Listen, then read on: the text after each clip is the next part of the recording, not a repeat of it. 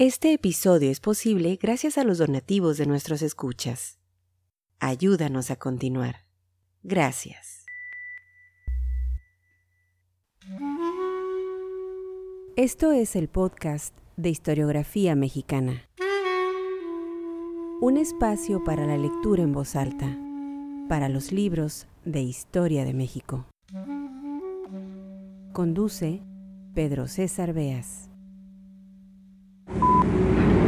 Hay un hecho que ensombreció la historia de unos cuantos hogares mexicanos. Yo le puedo decir a usted que estoy muy, muy contento de haber podido servir a mi país en tantos cargos como lo he hecho. Estoy muy orgulloso de haber podido ser presidente de la República y haber podido así servir a México. Pero de lo que estoy más orgulloso de esos seis años es del año de 1968, porque me permitió servir y salvar al país. Les guste o no les guste, con algo más que horas de trabajo burocrático, poniéndolo todo, vida, integridad física, horas, peligros, la vida de mi familia, mi honor, el paso de mi nombre a la historia. Todo se puso en la balanza. Afortunadamente salimos adelante. Y si no ha sido por eso, usted no tendría la oportunidad, muchachito, de estar aquí preguntando.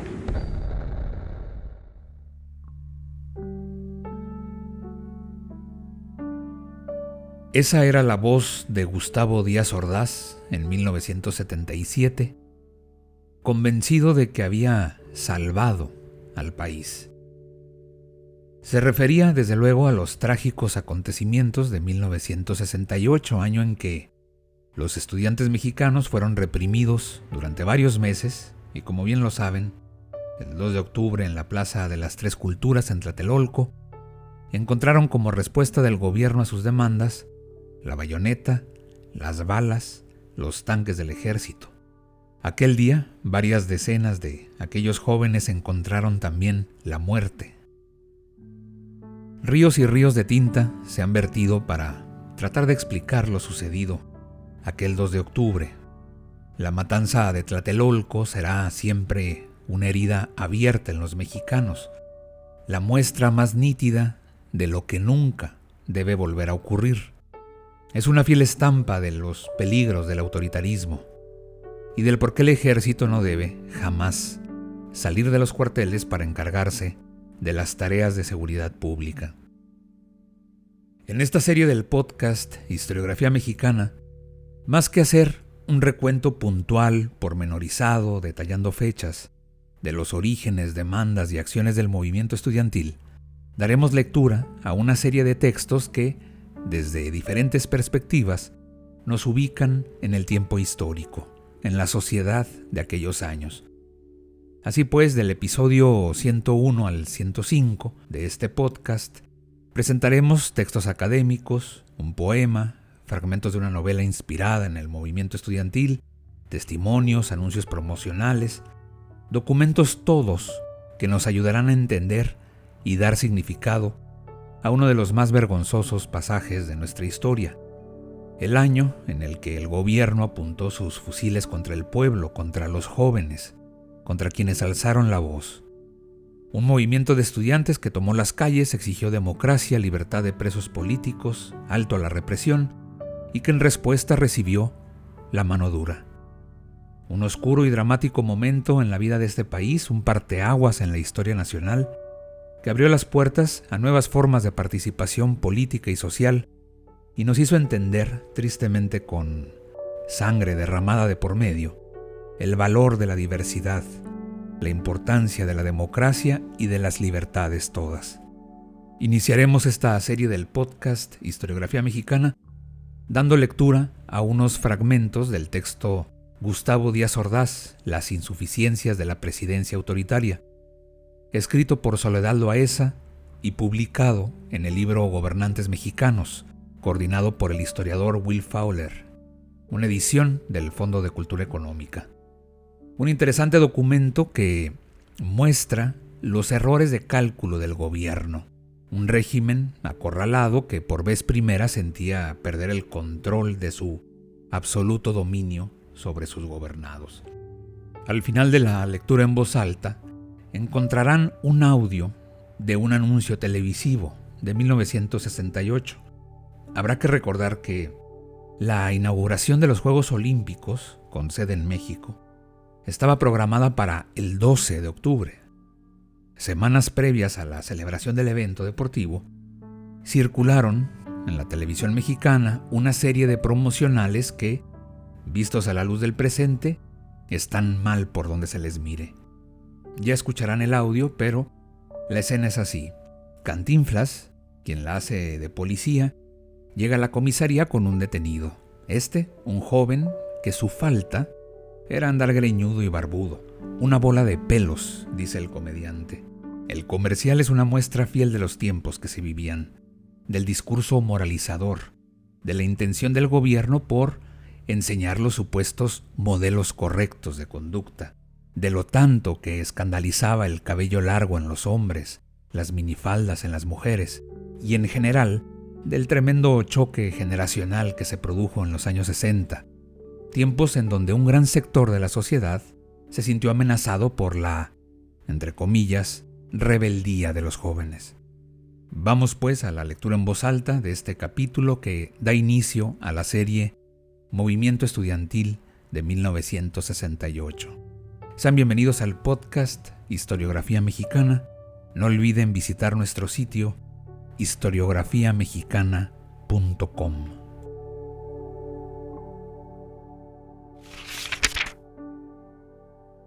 La fatalidad del movimiento estudiantil de 1968.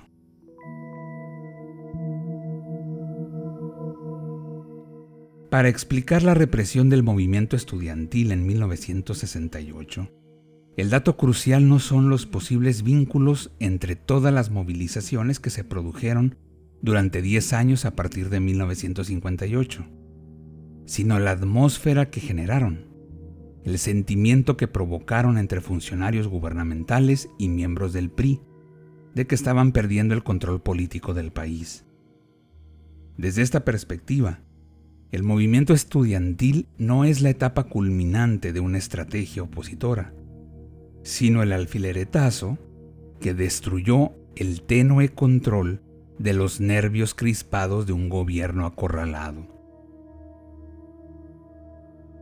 De suerte que cuando el ejército patrullaba las calles del centro de la ciudad en el verano de 1968, lo que dejaba al descubierto era la debilidad del gobierno y no una fuerza que, por lo visto, había perdido después de una década de lidiar con diferentes tipos de protestas, sin resolver ninguna en forma definitiva. Cuando en 1970 Sodi Payares le preguntó al presidente Díaz Ordaz por qué en 10 años no se había hecho nada para evitar el movimiento estudiantil, este respondió: La prueba quizá más evidente de que sí se trató de prevenir, es que logró, si no evitarse, sí retrasarse por casi un decenio lo que pudo haber explotado mucho antes. Sí fue tratado políticamente, y hasta después cuando hubo manifestación de violencia criminal, entonces hubo necesidad de tomar otras medidas. Lo cierto es que para el gobierno, en el curso de los años 60, cada vez era más difícil sostener las apariencias de estabilidad y cuasi unanimidad política en que se había sustentado el prestigio del milagro mexicano. La urgencia de que México proyectara la imagen de un país estable y distinto de sus hermanos latinoamericanos, que en esos precisos momentos se enfrentaban también situaciones de movilización y conflicto, adquirió tonos dramáticos en 1968, porque en octubre de ese año debían inaugurarse los Juegos Olímpicos, en cumplimiento de un compromiso adquirido por el gobierno anterior. El entusiasmo del presidente Díaz Ordaz por las Olimpiadas siempre fue leve. La celebración era un motivo de preocupación adicional, dada su percepción de la fragilidad del sistema político. Según Luis Farías, desde 1965, Díaz Ordaz preveía problemas con los Juegos Olímpicos y a propósito le comentó, el mundo estará pendiente de nosotros y quién sabe qué maldad nos tengan preparada. En el informe de 1968, el presidente reconoció que en el primer año de su gobierno había enfrentado condiciones económicas tan difíciles que había consultado a distintos sectores de la sociedad, miembros prominentes de partidos políticos, dirigentes obreros, campesinos y patronales, representativos de la banca, la industria, el comercio, la agricultura, la minería y la ganadería, con gente de la capital y de la provincia, la posibilidad de declinar la sede de los Juegos Olímpicos. No obstante, se había llegado a la conclusión de que no podía correrse el riesgo de cancelar el compromiso. Podía perjudicarse gravemente nuestro crédito en los medios bancarios internacionales, amén del impacto psicológico del desencanto que podría provocar semejante decisión en el interior mismo del país, del cual podrían derivarse imprevisibles y peligrosas consecuencias. A partir de 1965, el nerviosismo de las autoridades mexicanas en relación con la inquietud de los medios universitarios había ido en aumento. Tras la caída del rector de la Universidad Nacional, Ignacio Chávez, se dio a conocer la fundación del Consejo Estudiantil Universitario, vinculado con el PCM. En agosto de 1966 se había fundado la Organización Continental de Estudiantes Latinoamericanos en La Habana, con el objetivo de promover la solidaridad de los estudiantes del continente en la lucha contra el imperialismo, así como para consolidar los lazos de unión con campesinos y obreros. La efervescencia de los estudiantes universitarios en diferentes ciudades del país es prueba de que la influencia de planteamientos de esta naturaleza estaba presente en las instituciones mexicanas. Sin embargo, al iniciarse el sexenio en 1964, pocos hubieran considerado que el presidente Díaz Ordaz era un enemigo de la universidad. Dada su imagen como un presidente enemigo de los universitarios, a muchos sorprenderá que Díaz Ordaz inaugurara, conforme a la tradición, el ciclo escolar en la UNAM y en el IPN. Así lo hizo en febrero de 1966, unas cuantas semanas antes de que el rector Chávez fuera obligado a renunciar bajo la presión de un grupo de estudiantes que supieron capitalizar la incertidumbre y el descontento que había provocado su programa de reforma universitaria. En este caso, el gobierno desoyó la solicitud de apoyo de las autoridades universitarias, que no contaban con medios para responder a los métodos de fuerza que emplearon los estudiantes en contra del rector y de varios directores de facultades. Para muchos, la caída teñida de violencia del rector Chávez había sido maquinada desde las oficinas gubernamentales. Lo cierto es que el origen del movimiento siempre fue oscuro y que los vínculos de los estudiantes antichavistas con distinguidos priistas eran más claros que sus ideas. Muchas pistas llevaban a los enemigos del rector dentro de la propia universidad y a lo que Chávez llamó un grupo político externo, aunque también hizo referencia a los trotskistas y a los maoístas. La actitud del gobierno durante el conflicto universitario de 1966 alimentaba las suspicacias a propósito del involucramiento de los altos funcionarios públicos en un asunto que muchos consideraron vergonzoso. La autonomía universitaria había servido para justificar la pasividad del gobierno ante los actos de violencia del grupo que había exigido y obtenido la renuncia del doctor Chávez. No obstante, unos cuantos meses después, tal principio fue por completo ignorado cuando tropas del ejército ocuparon las instalaciones de la Universidad Nicolaita para poner fin a una huelga. Lo distintivo de este movimiento era la participación de comunistas que, en cambio, habían estado del todo ausentes en la UNAM. El PCM reconoció que había sido ajeno a la caída del rector Chávez, pero la celebró con el argumento de que era un paso adelante de las fuerzas democráticas, mayoritarias de la masa estudiantil, un golpe mortal a la burguesía y la oportunidad para que la universidad superara el retraso en el que había quedado frente a otras universidades combativas y revolucionarias en América Latina. El penoso episodio de la renuncia del doctor Chávez, que el secretario Echeverría atribuyó a la pluralidad ideológica de la universidad, no fue motivo de tensión entre el gobierno y la UNAM. Así, el 10 de febrero de 1967, el presidente Díaz Ordaz inauguró el año académico en el Palacio de Bellas Artes, con la presencia del rector Javier Barrosierra y el director del Instituto de Investigaciones Sociales, Pablo González Casanova, entre otras autoridades. La crisis de 1968 dejó al descubierto una discrepancia de fondo entre la idea de Díaz Ordaz de que la autonomía universitaria era un concepto limitado a la libertad de cátedra y de enseñanza, y la postura de muchos universitarios que consideraban que la autonomía cubría una amplia gama de actividades. En el informe presidencial del 1 de septiembre de 1968, el presidente reiteró que el Estado estaba comprometido con la defensa de la autonomía universitaria. Concierne a los universitarios de México sin intervenciones extrañas, actualizar las universidades e insertarlas en las necesidades de la vida contemporánea del país. Para hacerlo, cuentan con la autonomía académica.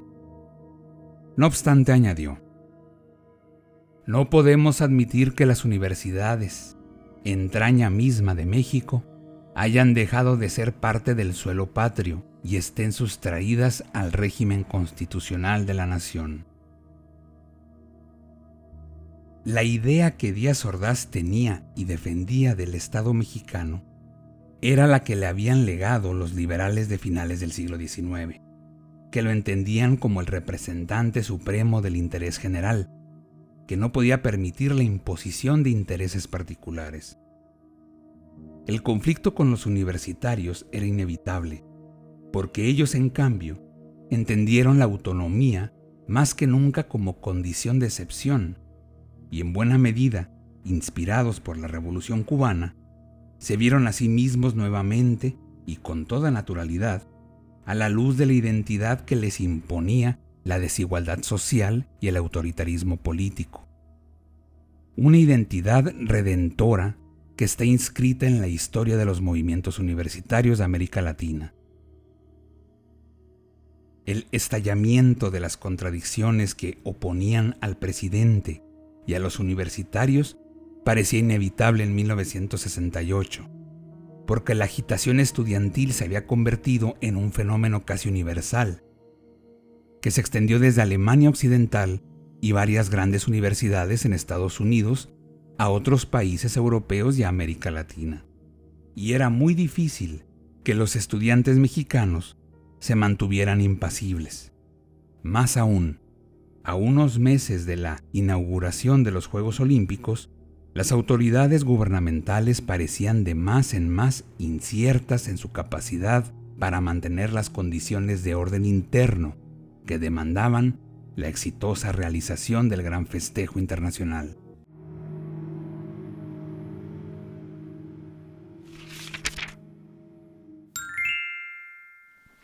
Con la novedad que aquí le traigo esta cosa llena de pelos que parece individuo.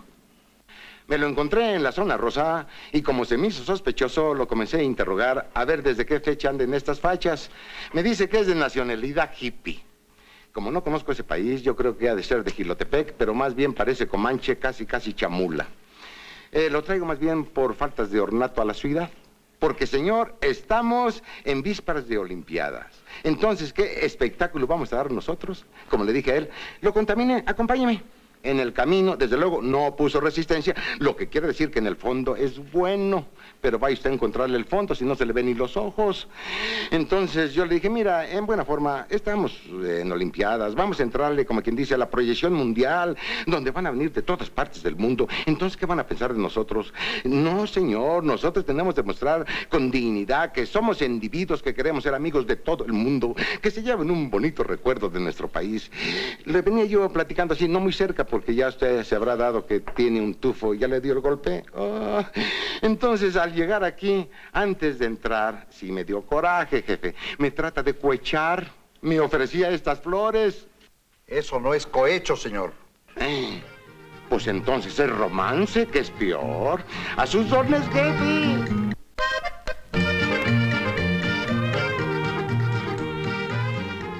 Este episodio fue posible gracias a las amables donaciones de nuestros escuchas. Al convertirte en mecenas de este podcast, fomentas la lectura y la divulgación de la historia de México. Visítanos en historiografiamexicana.com.